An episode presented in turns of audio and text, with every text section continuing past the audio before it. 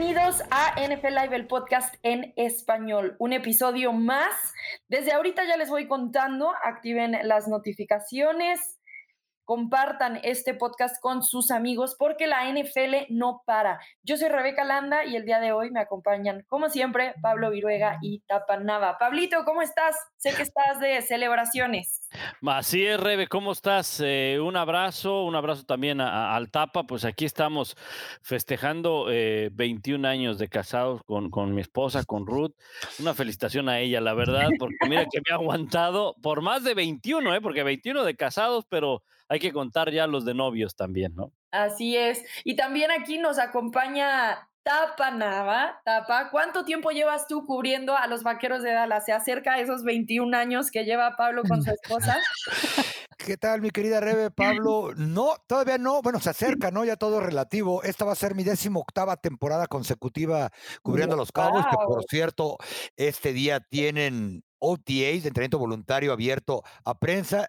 Y un fuerte abrazo, Pablito, pero para Ruth, tu esposa, una felicitación, porque ha sido más fuerte, yo creo, para ella tener que aguantarte que para Ben Rotlisberger tener que aguantar la presión durante también dos décadas en la NFL de todos los linieros defensivos. Chale, ahora parece que mi relación está peor que la de Brady y Belichick, ¿no? Oye, bueno, y hablando de matrimonios, qué bueno que sacaste el tema, Tapa. ¿Qué pasó, Rebe? ¿Nos vas a dar una noticia o qué? Ah, venga, venga, Rebe, con todo, vámonos. No, todavía no, todavía no. Ah, todavía ah, no. Todavía no. Va a dar la noticia, dijo, todavía no. Todavía no, ok, muy bien. suéltala, somos periodistas. Venga. este podcast cada vez se transforma más en el TV y notas. Yo aquí no les comparto nada personal, no vaya a salir por ahí filtrado. No, Rebe, pero ya sé que luego también en algunos lives te preguntan, ¿eh? Y te quedas así como que, como que dudando, como, como que no sabes si cambiar de primera a segunda, como que se desclocha ese coche todavía. No, ¿Eh? sabes si pichar o correr o dejársela en el dive al no, No sabes si pedir recepción libre o, salir del touchdown, ¿no? Voy a tener que pedirte consejos, Pablito. Se me hace cómo manejar esto. Muy bien. Bueno, hablando de matrimonios, mientras que en el comienzo de las actividades organizadas de equipo. Hay jugadores que no se han presentado y parece que quieren el divorcio. Hay otros que buscan quedarse en un matrimonio longevo, el cual es el caso, por supuesto, del coreback de los Steelers que no podría estar más del lado opuesto del espectro, por ejemplo, a Aaron Rodgers, a Julio Jones.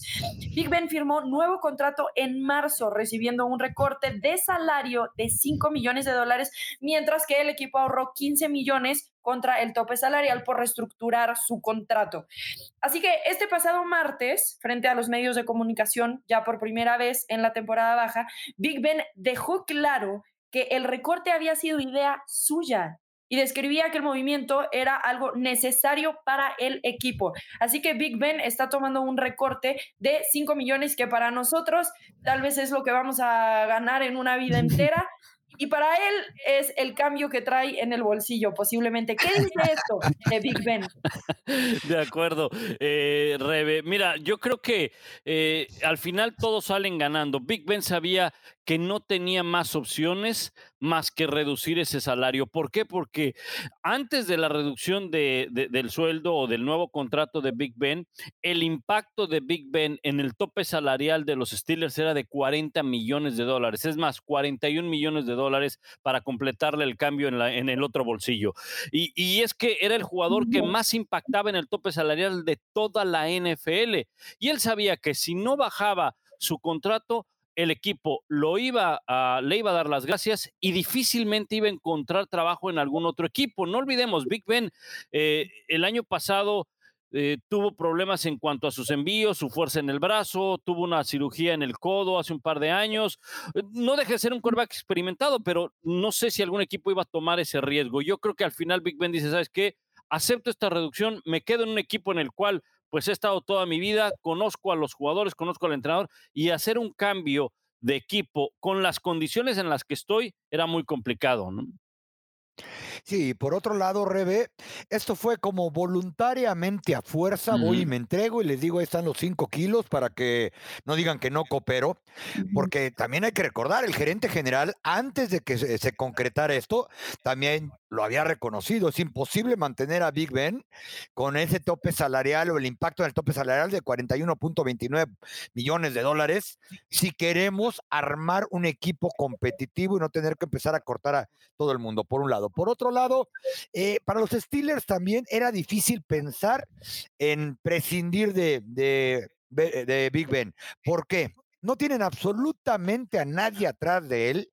Tan es así que tuvieron que darle contrato por un año más a Mason Rudolph, que jamás ha alcanzado siquiera estar medianamente cerca de las expectativas cuando lo firmaron eh, en un draft, por un lado. Por otro lado, para yo creo que Rotlisberger, un tipo que ha estado en dos Super Bowls, un muchacho que ha sido competitivo, que ha madurado mucho a lo largo de su carrera. Recuerden que tuvo problemas fuera del campo de juego también cuando era más joven la imagen de sentado en la banca, casi llorando, eh, después de que fueron eliminados en el primer partido de playoff, en una temporada que comenzaron 11-0, en una temporada en que apenas completó alrededor del 29% de sus pases de más de 20 yardas, que venía de una cirugía de hombro, la cual, por cierto, ni siquiera se ha atrevido a decir que está ya al 100%, no era precisamente la que él quería dejar. Eh, él quizá está pensando que reduciendo sus 5 millones de dólares en su salario con el nuevo contrato, quizá incluso puede ganar más, porque también firmó por ciertos bonos que no impactan de manera tan directa en el tope salarial.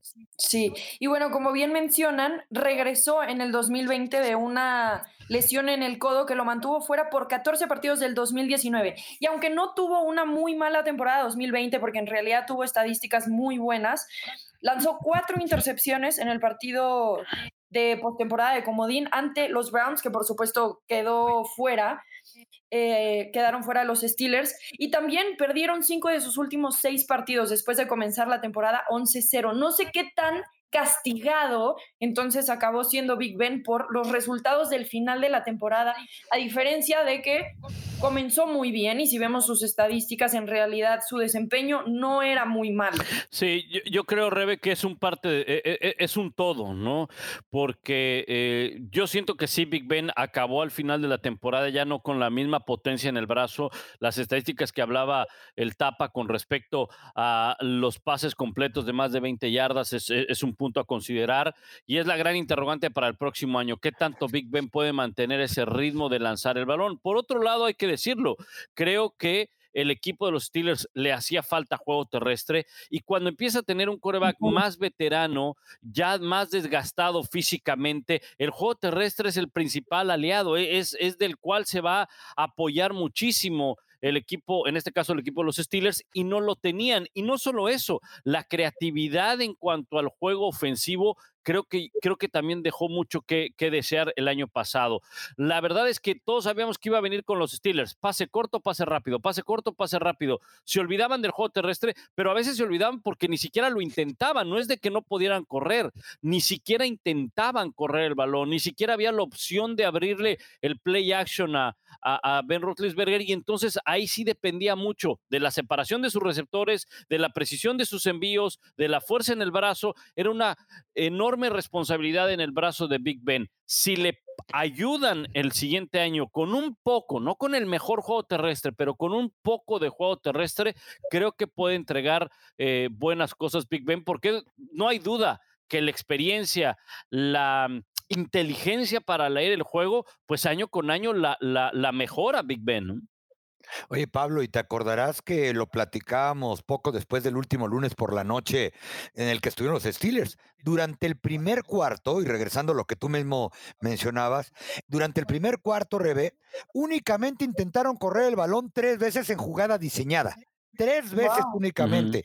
Eh, quizá porque no, confiaban en sus corredores, quizá porque James Conner se la pasaba lastimado, por lo que sea. Yo sí creo, Rebe, Pablo, que aunque hubiera cerrado la temporada muy fuerte, eh, iba a ser difícil que no reestructurara contrato. 41 millones de dólares que, que, te, eh, que te impacten de manera directa en el tope salarial es difícil para absolutamente cualquier equipo en esta liga.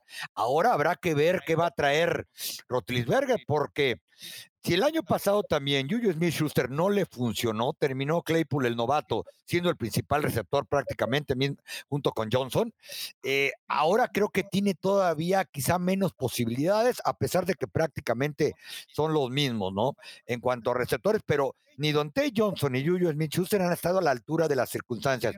Cierto que Najee Harris va a venir a ser un parteaguas como corredor, como cuando estuvo en la Universidad de Alabama, pero para un señor con la escasísima movilidad que le queda, si es que alguna vez la tuvo a Ben Roethlisberger, ya no contar con Marquis Ponce como centro y Alejandro Villanueva como tackle, Habrá que ver cómo se las va a ver. Sí, nada más para cerrar eh, algunos de los nudos que mencionaron. Este, bueno, primero justo, ya tienen un nuevo coordinador ofensivo, ¿no? En Matt Canada, así que podríamos esperar cosas nuevas en la ofensiva de los Steelers, que como dice Pablo, era muy eh, básica en, la forma de juego, simplemente también porque las armas no estaban ahí para que se diera. Ahora tienen a Najee Harris, que no nada más es un corredor, sino que también los Steelers lo están considerando como un posible receptor.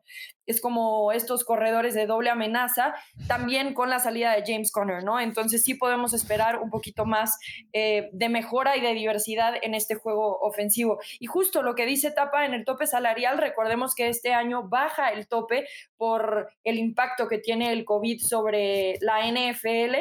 182 millones, si no me estoy equivocando, 182.5 millones de dólares para esta temporada. Así que sí o sí el equipo tenía que reestructurar y cambiar ese contrato. También Big Ben reconociendo, y lo dijo así tal cual eh, textualmente, dijo, sabía que teníamos una gran defensa y muy buenas armas en ofensa.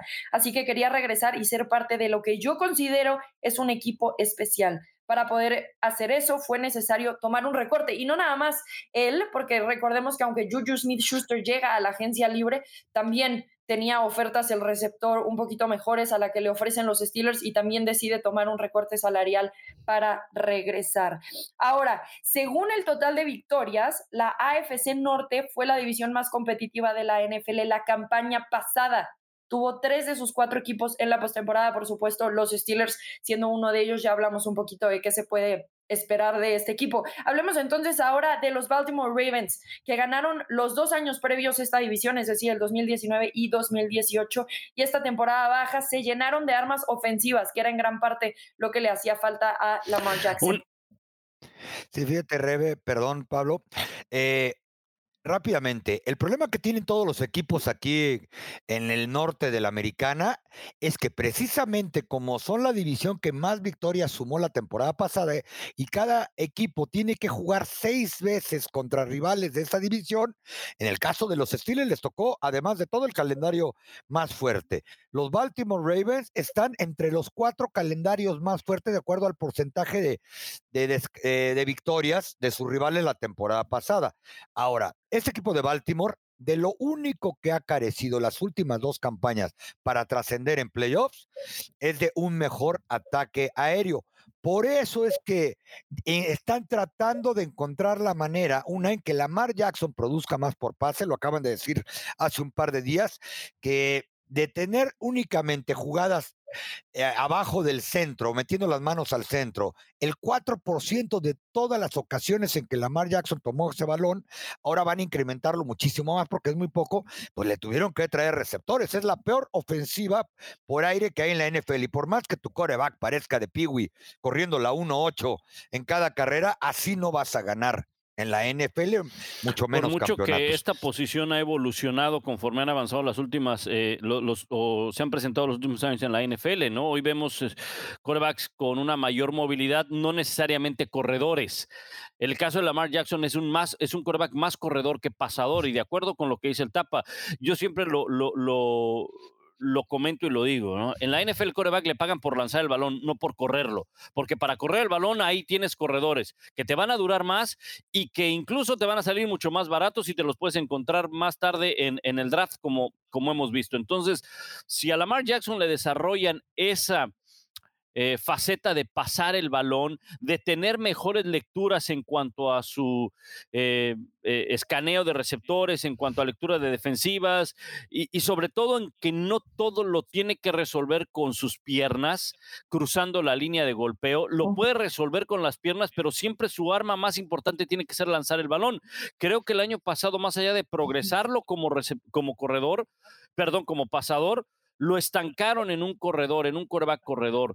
Y, y, además le va a dar una gran versatilidad al ataque. Entonces, yo sí creo que este equipo se va a orientar por correr el balón, por play action, pero tienen que lanzar más Lamar Jackson. Tiene que ser eh, más versátil esta ofensiva, más profunda, no dejando a un lado el juego terrestre, que involucres al corredor, al, al coreback desde luego, pero sé un poquito más eh, eh, variante en tu sistema y eso, eso con mayores variaciones, Rebe, y eso va a ser un, equipo todavía mucho más peligroso porque defensiva la tiene, pero para eso, por algo, en el draft también trajeron par de receptores. Su primera selección fue una, eh, un receptor de la Universidad de Michigan, Rashad Batman.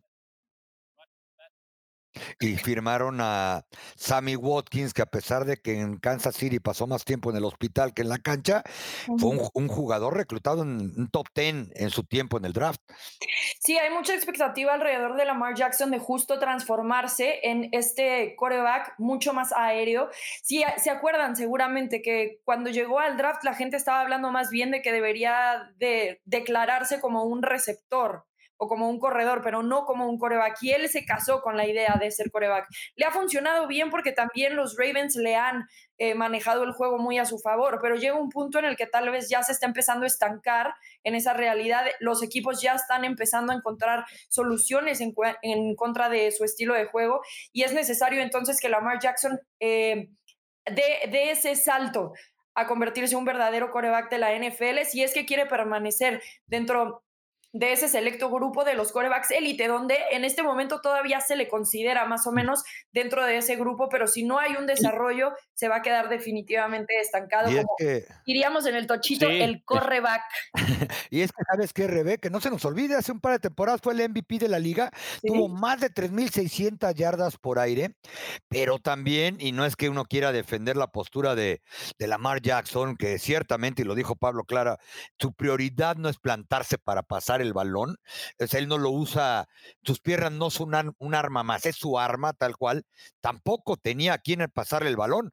Cuando termina la temporada y ves que su ala cerrada, Mark Andrews, es el que más yardas por aire tiene, te das cuenta que hay un problema grave, a menos de que sea Greg No- Roman, el coordinador ofensivo, el que lo Exacto, tiene y ese es un completamente punto, el, el nombre que acaba de mencionar Tapa, ¿eh? Greg Roman fue el hombre que estuvo también como coordinador ofensivo con quién? Con Colin Kaepernick, ¿no? Y, y parece que eh, llega un momento en el que dice, bueno, con las piernas del corredor lo puedo solucionar. Me llama la atención cómo brincamos de un coregar como Big Ben a un corre back. Pero bueno, así son las facetas del fútbol americano, ¿no? Oye, y de la defensa que ustedes decían de estos Ravens, no sé qué opinen, pero para Sí. mí tienen a la mejor pareja de esquineros como dupla que hay en toda la NFL y por mucho. Marlon Humphrey, sin duda uno de los tres mejores esquineros que hay en la liga, con Marcus Peters, que sin duda es uno de los que 10, 12 mejores esquineros que hay en la liga. Los dos dan miedo a cualquier grupo de La receptores esté segunda ahí. mejor defensiva en cuanto a puntos permitidos, Rebe, en la NFL el año pasado, la de los Ravens, pero si logran mejorar ese ataque, este equipo va a ser más peligroso. El balance es bien importante. El balance es bien importante y los Browns se encargaron también de buscarlo en esta temporada baja, sumando armas defensivas a su roster, en este caso lo opuesto a los Ravens, porque Baker Mayfield ya cuenta con sus armas en receptor, corredor, ala cerrada, además de una de las mejores líneas ofensivas de la liga, pero el talón de Aquiles era justamente esa defensa. Ya, ya sumaron a Jadavion Clowney, que va a estar opuesto a Miles Garrett, así que sabemos que la línea defensiva va a mejorar. Y se espera también que Jeremiah Ogosu Koromoa siga progresando. Así que, ¿qué podemos esperar de los Browns que ganaron su primer partido de postemporada en más de, ¿qué fueron? ¿20 años? Yo ni, me había forever, casado, déjalo así. imagínate. Forever, forever. Yo No, yo ¿qué había Rebe? Ya estamos pegando duro ahí. Ya clipping ahí. ahí de- una ya fue personal, tapa, ¿qué onda? ¿No? No, la, la rita pasó exactamente por el medio del plato, ¿eh? Bueno, a ver, ¿qué sabemos de los Steelers y cuáles son las de los Browns, perdón, y cuáles son las expectativas para esta temporada? Bueno, los Browns, Rebe, para mí es el equipo a vencer en esta división.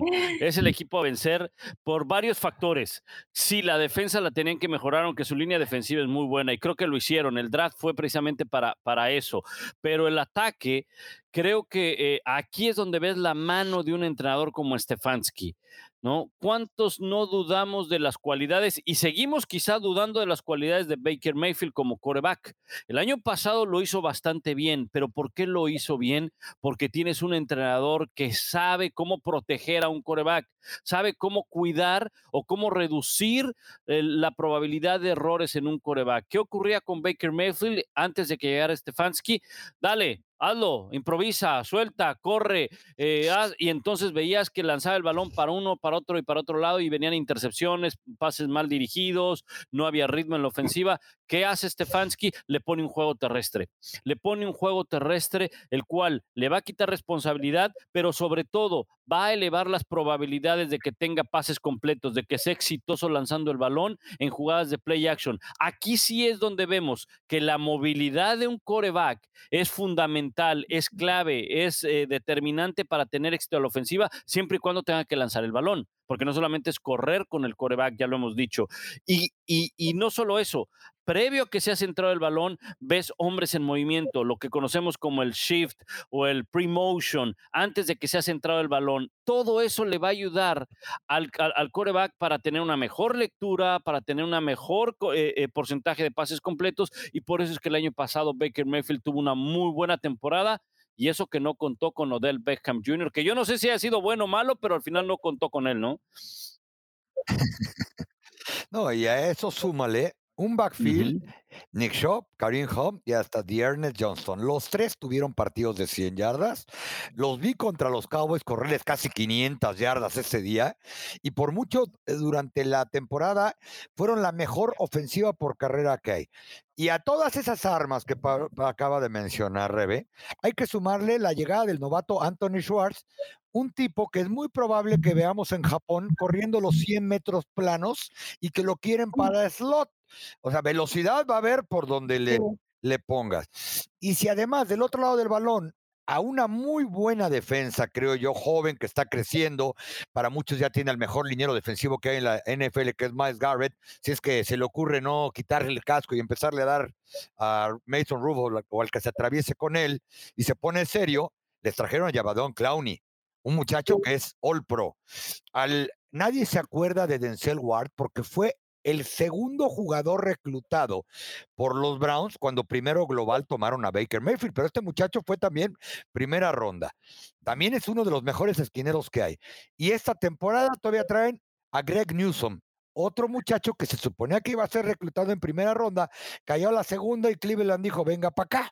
Entonces, este es un equipazo y por eso decíamos que desde el principio que por eso la división tiene el calendario más difícil que hay, porque entre, eso, entre ellos cuatro se tienen que dar un tiro dos veces al año. Bueno, vamos a quitar a los Bengals, que la verdad ellos están en la segunda división del norte.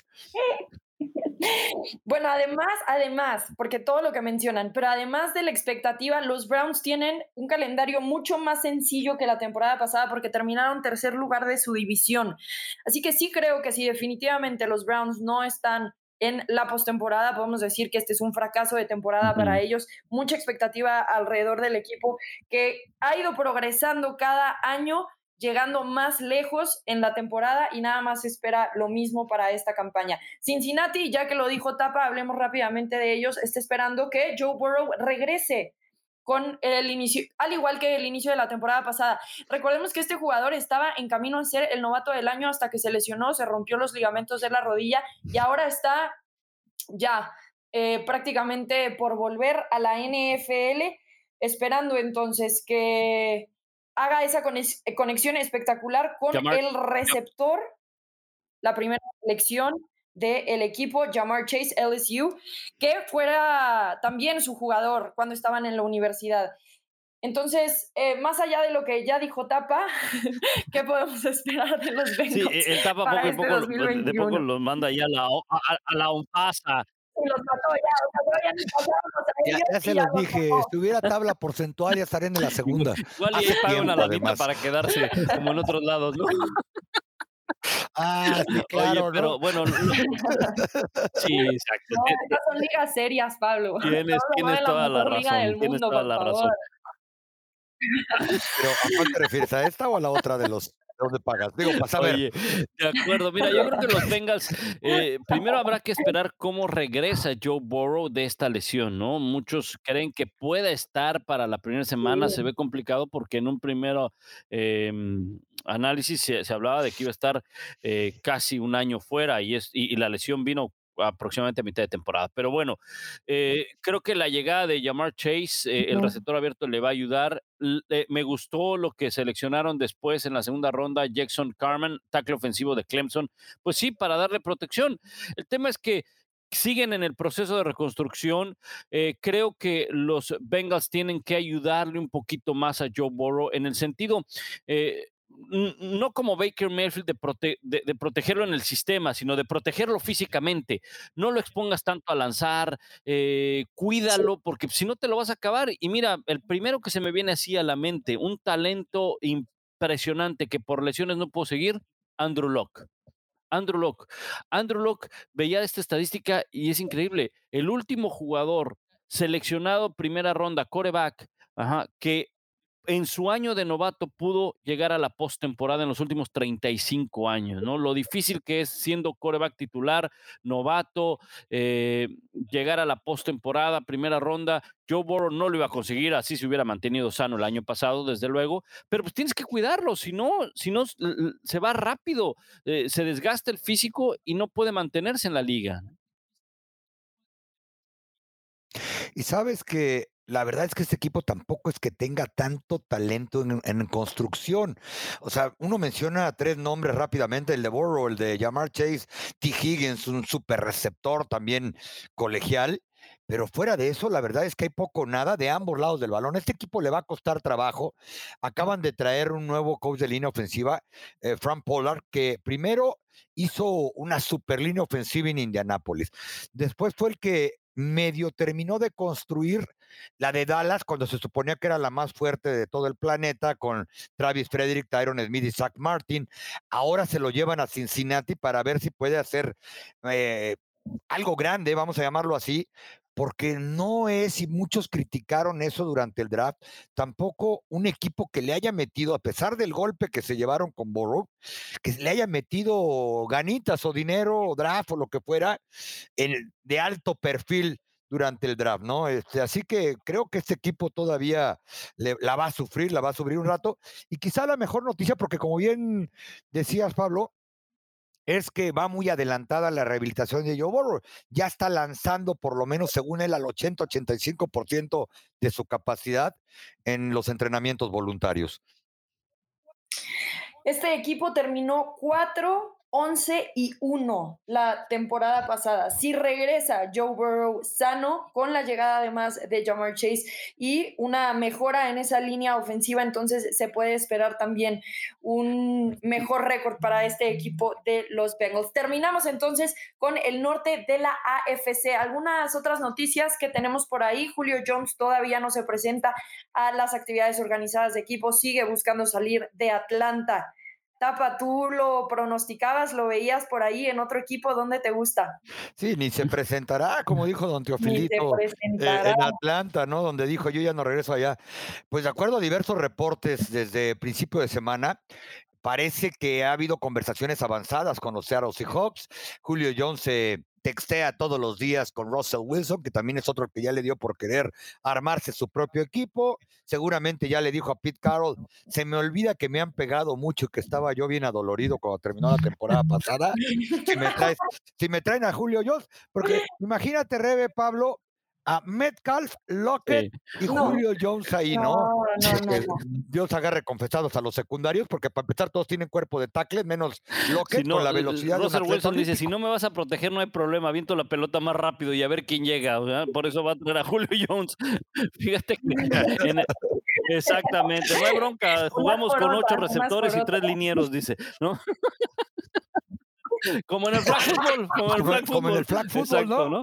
Oye, fíjate que en el tema de, Julio Jones, eh, en el episodio anterior hablaba Rebeca eh, de el, efecto primero de junio, ¿no? Cómo puedes modificar el tope salarial y hablábamos de que Julio Jones impactaría en un 21%, 22, 22 millones o 21 millones de dólares en tope salarial.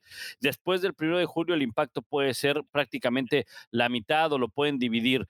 El tema es este, hay tres factores y lo comentábamos, la edad, la salud y el dinero. Esos tres pesan para, para Atlanta y para el equipo que lo tome. Es un jugador veterano, es un jugador ya con lesiones, al menos el año pasado, y que cuesta mucho dinero.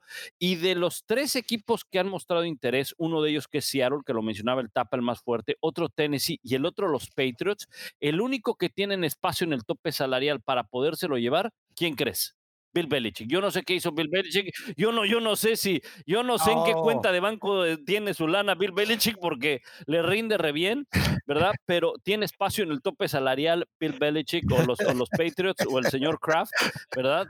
Este, para, para poderse llevar a Julio Jones. El problema que yo leía es que Atlanta pide una selección de primera ronda. Y ahí es donde muchos dijeron, no, carnal, ese coche ya está bien ojalateado, ya está bien abollado y, y, ya no es de primera ronda. Entonces ahí es donde puede detenerse un poco las, las pláticas, pero al final creo que sí, no veremos a Julio Jones en Atlanta y el equipo que se lo lleve, ojo, porque es un arma todavía para progresar. Eh, me queda claro que Julio Jones no va a llegar a un equipo en el cual no va a tener aspiraciones de meterse a la postemporada, de meterse a una final o de, Super Bowl. O sea, un equipo lo va a tomar que tiene aspiraciones para estar en el juego grande. Eso es definitivo.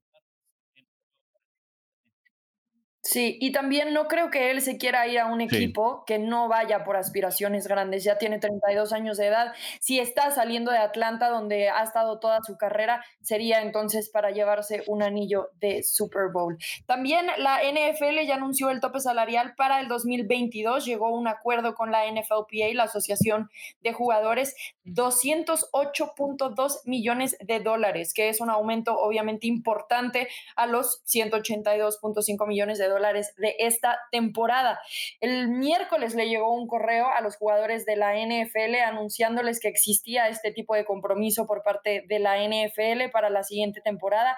Así que aunque haya se haya visto afectada la NFL por el COVID, sí se puede esperar entonces que haya un aumento importante para el 2022 pues cuál crisis, ¿no? Esta liga además cada vez está anunciando más eh, capacidad completa a partir de la próxima temporada, afortunadamente, si es que lo están haciendo de la manera adecuada y responsable. Eh, en sus estadios, ¿no? Muchos equipos no tuvieron un solo aficionado, otros llegaron al 30% por un lado. Y por otro lado, era lo que ellos veían venir cuando esto medio comenzara a recuperarse y a abrirse. Por eso a muchos jugadores les prorratearon los nuevos contratos múltiples de multianuales, por eso también a varios les hicieron contratos que, se pueden anular la próxima temporada o pueden seguir con ellos, porque sí la liga estaba anticipando, o los dueños de equipos y gerentes generales, que tendrían que subir el mm. techo del tope máximo porque el mínimo dijeron, mínimo van a ser los 180 y tantos que mencionaste, pero veamos en cuánto queda el máximo, si es que libramos por ahí buenas cuentas cuando llegue el fin de la quincena. buen eh, panorama para lo que mencionábamos, ¿no? Más capacidad de aficionados en los estadios, obvio, tiene que ver con las medidas de cada uno de los gobiernos de los estados, pero también con el número y el porcentaje de vacunados que hay en los Estados Unidos, el cual pues es, es muy alto y pues lo estamos viendo ya en varios de los eh, escenarios deportivos deportivos, cómo empieza a haber mucho más eh, gente en las gradas. Aunque la NFL no depende tanto de las entradas de los estadios, no es eh, el ingreso más fuerte que tienen, pero sí es un porcentaje muy importante y dejó de ganar ese dinero la NFL el año pasado. Realmente sabemos que el grueso de las ganancias de la NFL vienen precisamente de los contratos de televisión, mismos que se renovaron o que se extendieron y que quizá también por eso venga ese incremento en el, tope, salarial, aunque estos eh, nuevos contratos con las televisoras pues arrancan, si no mal recuerdo, a partir del 2023. Sí, bueno, y gran parte de lo que dices, además ya los equipos de la NFL, muchos de los estadios ya han obtenido esos permisos de tener lleno completo. Por ejemplo, los Broncos de Denver ya han confirmado que en Power Field at Mile High va a tener toda su capacidad por el resto de la temporada 2021, así que sin duda se puede eh, esperar el aumento en el ingreso para esta nueva campaña. Muchísimas gracias, Pablo y Tapa. Gracias por un nuevo episodio. Gracias, Rebe. un abrazo, Tapa. Y pues aquí nos escuchamos la próxima semana, ¿no? Fuerte abrazo, muchachos. Cuídense. Y ya lo saben, cada semana nuevo episodio de NFL Live Podcast. Así es, suscríbanse a NFL Live el podcast en español. Compartan, denle like, déjenos sus comentarios ahí en Twitter, en Instagram, en nuestras redes sociales. Muchísimas gracias por acompañarnos y nos vemos hasta la próxima.